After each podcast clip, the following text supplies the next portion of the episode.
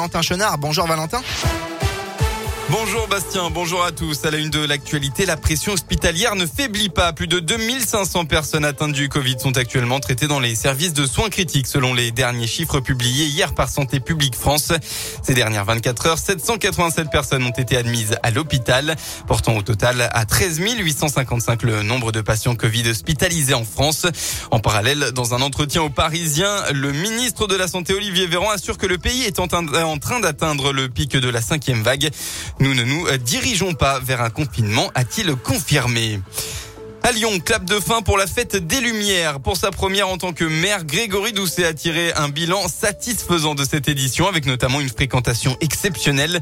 Les premières estimations donnent une fréquentation de 1,8 million de visiteurs sans compter la dernière soirée d'hier, souvent la plus importante en nombre de personnes.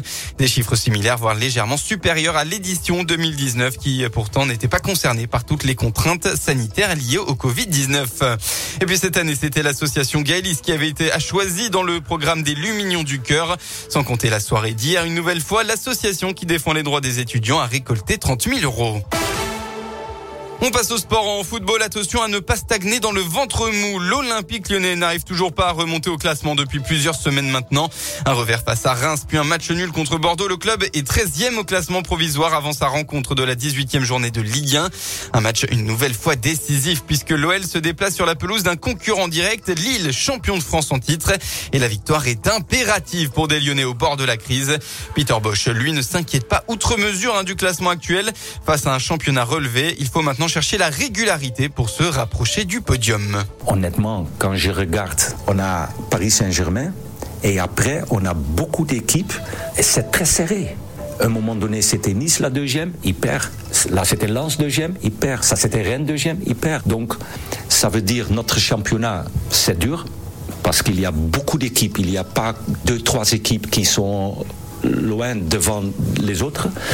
Et dans ce championnat dur, tous les entraîneurs, toutes les équipes cherchent de, stabilité dans leurs euh, prestations. Et ça, c'est pas facile. L'OL en déplacement à Lille, c'est tout à l'heure à 13h. Ce sera sans Lucas Paqueta suspendu, ni Denayer, Shakiri et Toko et Kambi blessés. En basket, un ciel sans éclaircie pour l'Asvel, battu par Monaco en championnat puis corrigé par le Basconia Vitoria en Euroleague. Les Villeurbanais ont concédé à Pau un troisième revers consécutif. Résultat final 88 à 85. Lyon-Villeurbanne est maintenant sixième au classement de l'élite. La météo dans le Rhône pour votre dimanche. Enfin, eh bien, c'est un temps majoritairement nuageux qu'on va retrouver dans le département. Malgré tout, des éclaircies devraient faire leur apparition en début d'après-midi et de façon très localisée. Côté Mercure, il fera au maximum de votre journée entre 4 et 6 degrés.